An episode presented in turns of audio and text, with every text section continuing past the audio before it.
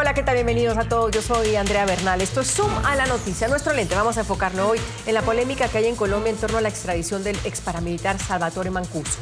Por eso hoy preguntamos, ¿el ex paramilitar Salvatore Mancuso no será extraditado a Colombia? ¿Responsabilidad de quién? Jairo Libreros nos acompaña, Miller Soto está con nosotros y José Moreno Caballero también. Jairo, empiezo con usted. ¿Responsabilidad de quién? Hola Andrea, la responsabilidad es única y exclusivamente del gobierno.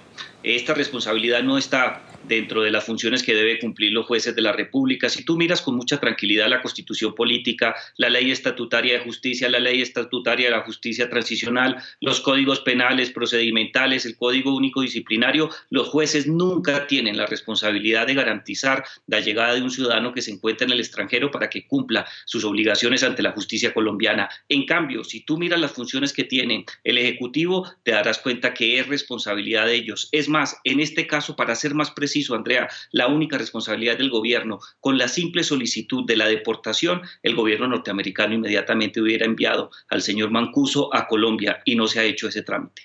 No creo que los errores cometidos eh, sean del gobierno nacional, sino eh, de los atrasos que ha habido en ámbito eh, jurisdiccional.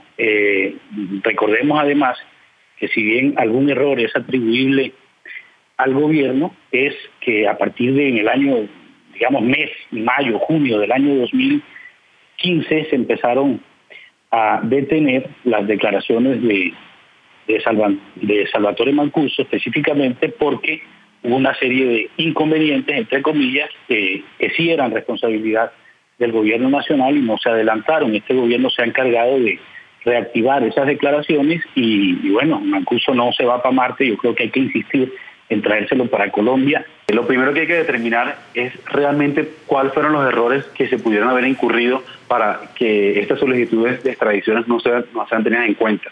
Porque esta responsabilidad puede que recaiga frente a, a la rama jurisdiccional o al Ejecutivo, es decir, al gobierno, que aún así, si no consideró que los documentos solicitados o aportados por la, por la jurisdicción eran suficientes, debió requerirles a esta, a esta entidad o a esta rama para poderla solicitar en debida forma al gobierno norteamericano. Y como lo exponían, pues yo sí creo que si esta deportación se, se realiza al territorio italiano, el gobierno tiene que ser enfático y tiene que realizar la solicitud de extradición a, a este gobierno para que Mancuso sea traído y diga toda la verdad. Puede escuchar más conversaciones como esta en Zoom a la noticia de lunes a viernes a las 3 de la tarde, hora de Bogotá, Lima y Quito, 4 de la tarde, hora de Caracas y de la costa este de los Estados Unidos, por NTN 24.